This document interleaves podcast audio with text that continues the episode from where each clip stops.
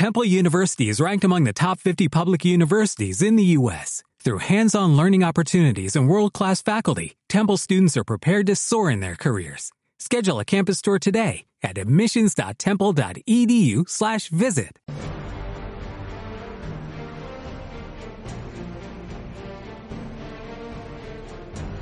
Muy buenos días, te doy la bienvenida al programa de Formadores Online. Mi nombre es Marina Miller y compartiré contigo todas las técnicas y estrategias para ayudarte a profesionalizar tu negocio online de conocimiento. Si aún no lo sabes, puedes entrar en www.marinamiller.es y acceder a mi masterclass gratuita sobre cómo crear tu estrategia de ventas en automático. Dicho esto, comenzamos con el programa de hoy.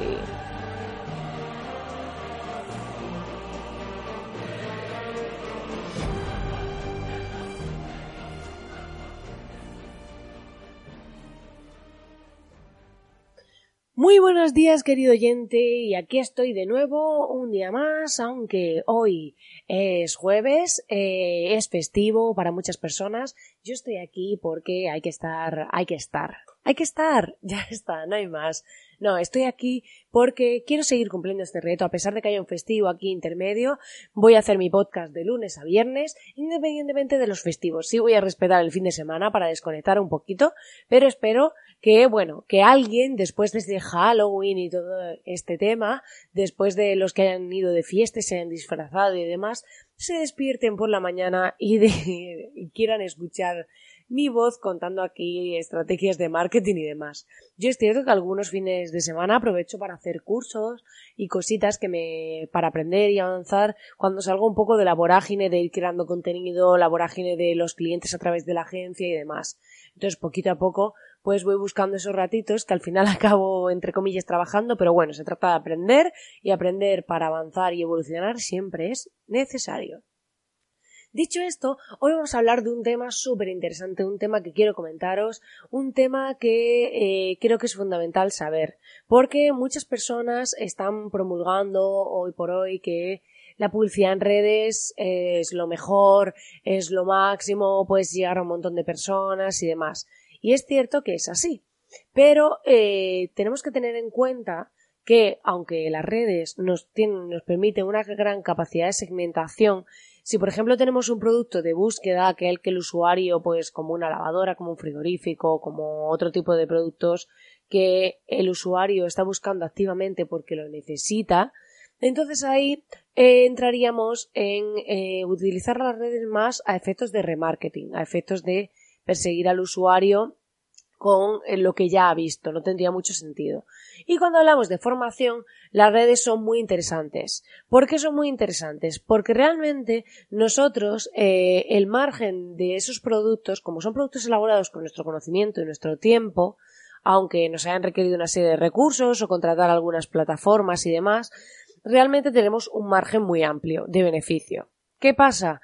Que hay personas que se lanzan a las redes sociales con productos físicos en los que tienen un margen reducido y de repente se encuentran con que no les resulta rentable. Entonces se cae un poco esta pirámide de naipes, se cae, se cae un poco al suelo porque claro, de repente se dan cuenta que sí, que aunque el coste por clic no sea muy alto, que aunque sea una plataforma económica, aunque poco a poco van subiendo los precios, realmente pues está comiendo su margen, porque por bajo que sea su coste por clic, pensad que si de cada 100 personas que nos ven el, el mínimo, la mínima tasa de conversión es 1, pues al final estamos haciendo que mm, por bajo que sea el coste por clic, si por ejemplo a mí me cuesta el coste por clic 10 céntimos, ¿vale? Pues cada 100 que me da me cuesta 10 euros, pero si mi margen es eh, muy reducido, pues realmente eh, no, no tengo margen de beneficio, porque a lo mejor mi margen eran 10 euros porque estoy vendiendo un producto eh, de bajo coste. Entonces aquí, si por ejemplo vendéis un ebook y demás, tenéis que tener en cuenta esto, que muchas veces la publicidad no es el canal para atraer a esta serie de productos de bajo coste. Otra cosa es que eh, yo quiera hablar de visibilidad, es decir, yo acabo de sacar un libro y quiero hacer una campaña para hacerlo visible entre mi sector. Porque a lo mejor mi objetivo no es tanto la venta del libro, sino eh, pues que otros otras personas me entrevisten y todo este tipo de cosas. Más una promoción, visibilidad, que a través de ese libro se me reconozca como experta en un área o sector y vaya pues destacando del resto y este tipo de acciones. Entonces ahí eh, no sería tan sensible al coste por clic, sino más a la visibilidad. Yo tengo una clienta, por ejemplo, que a veces cuando lanza una publicación en, en su blog, pues dice, esta me interesa darle visibilidad. dice, pues quiero meterle 50 a 100 euros.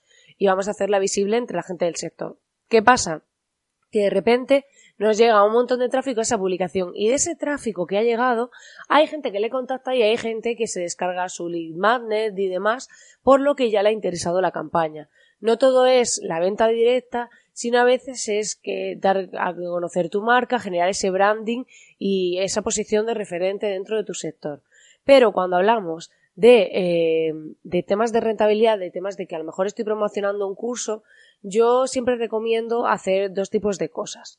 Por un lado, para los que vendéis cursos o un curso individual o una academia, intento siempre entrar por los anuncios o en el producto gratuito, ya es una masterclass, un training o lo que sea, porque muchas veces pasa que si yo directamente te, no me conoces de nada y te llevo a la página del curso, pues no tiene mucho sentido. Pero, por ejemplo, funciona muy bien que eh, llevamos a las personas a ese producto gratuito y ya nos van conociendo, hacemos una secuencia de emails y demás donde le contamos quiénes somos, donde le damos contenido, mucho valor y luego ya le ofrecemos ese curso premium, ¿no? O ese, o nuestra academia de cursos o lo que sea. Pero sí que es cierto que, por ejemplo, funciona muy bien para las personas que ya han visitado tu web. Yo suelo hacer campañas que lo que hacen es que aquel que ya te ha visitado, pues le ofreces anuncios eh, que sí le llevan directamente a la landing de venta. Ya puede ser a la landing principal o a una de oferta, ¿vale? O un código de descuento, ya pues depende de lo que quiera cada uno, ¿no? Pero juego un poco con esas variables. De ese modo, mm, muchas veces se ve que a veces hacemos campañas y hay personas que te dicen, por ejemplo, recientemente tengo una clienta que está haciendo un taller online, ¿vale? Y lo que hemos hecho es que hemos hecho una campaña de captación y tal. Pues resulta que es un taller online de un precio bastante elevado. Bueno, es un taller online y físico, es un streaming y en físico. Pues, ¿qué ha pasado? que de repente hemos hecho una campaña, uno de los públicos son los visitantes de su web eh, desde hace 180 días. ¿Y qué ha pasado? Que de repente esa gente ha empezado a convertir a través de la campaña. Que, ¿cómo, por qué dices? Tú puedes decir, ya, pero es que esos eran clientes suyos. No. O sea, puede ser una persona que por cualquier cosa ha entrado hace eh, un mes a su página, de repente le sale el anuncio de, del taller, oye, y lo compra. O incluso gente que a lo mejor, pues sí que son clientes y demás, pero no las siguen o no se meten eh, pensad que las redes están filtrando cada vez más, lo que hacen es reducirnos el alcance. Entonces, a lo mejor ella ha hecho publicaciones relacionadas con esto, pero solo ha visto un, un 10% de su audiencia. Entonces, esa persona estaba entre el 90% que no lo había visto. Entonces, ¿qué pasa? Que a través de la publicidad llegamos a todas esas personas a todas las personas no que nos siguen en redes y demás, sino que en algún momento han visitado nuestra web en 180 días. Y la verdad que esa campaña está funcionando súper bien y está generando ventas que no se habrían conseguido con un alcance orgánico, ¿vale? Luego, pues, eh, tendríamos que configurar bien la parte del pixel para poder medir los resultados. Tenéis guías sobre el pixel de Facebook. Normalmente se pone la cabecera de todo el sitio entre las etiquetas head y head el código genérico y luego el código de conversión en la página de gracias. Por ejemplo, ya esta clienta, como los cursos, eh, o sea, las entradas de los cursos están dentro de una tienda online normal, ¿vale? Lo que hemos hecho es poner el código en la página de gracias de la tienda. ¿Por qué?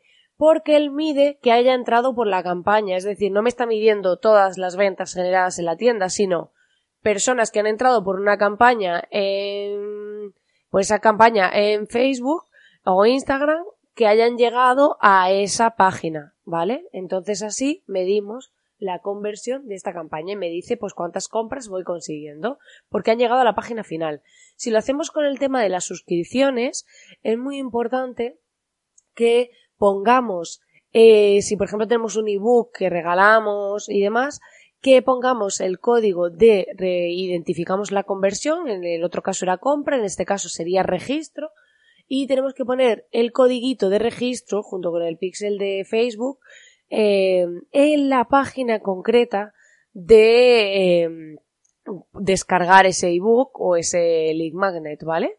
Entonces, ahí, ¿para qué? Porque así nosotros vamos a poder optimizar mucho más la campaña y Facebook e Instagram van a ir aprendiendo de esa campaña. Es decir, van a ir aprendiendo de cuánto me cuesta el coste por resultado. Es decir, me va a decir eh, cuántos cuántas visitas he tenido, o sea, cuántas impresiones, cuántos clics y cuántas personas finalmente se han registrado, porque mide que haya llegado a esa página de gracias. Que me hayan que ya, pero ahí tened en cuenta que ya no es alguien que ha entrado y ha puesto sus datos, sino que le ha llegado el email de confirmación a su email para el tema de, de los registros y luego tiene que darle a confirmar para llegar a esa página donde se encuentra la descarga. Entonces pensad que cada registro que me aparece en Facebook es totalmente verídico y real, porque es una persona que no solo ha metido sus datos, sino que ya le ha dado a confirmar y ha llegado a esa página donde se encuentra el producto gratuito para descargar. ¿Vale? Entonces, con esto, lo importante es que conseguimos que nuestros usuarios podemos medir el coste por resultado. Entonces ahí podemos ir viendo si nos está saliendo rentable o no, más allá de los clics, sino realmente cuánto me está costando cada registro o cada compra. Entonces, esta parte es fundamental para poder medir y para poder optimizar. Dicho esto, por último, destacar que los anuncios en formato vídeo y GIF son los que mejor funcionan, porque al final estamos cansados de ver eh, mucha información y en redes sociales, pues cuando vemos un vídeo o una imagen que hace cosas moviéndose, cambiando colores y demás, suele funcionar muy bien. Si lo queréis ver, yo tengo en mi perfil de Instagram un par de publicaciones en GIF, eh, una de ellas está destacada, ¿vale? Y la podéis ver en los circulitos estos, donde veréis que tengo uno en formato GIF que podéis ver cómo funciona, ¿vale? Por si tenéis curiosidad. En marina.miller podéis seguirme en Instagram.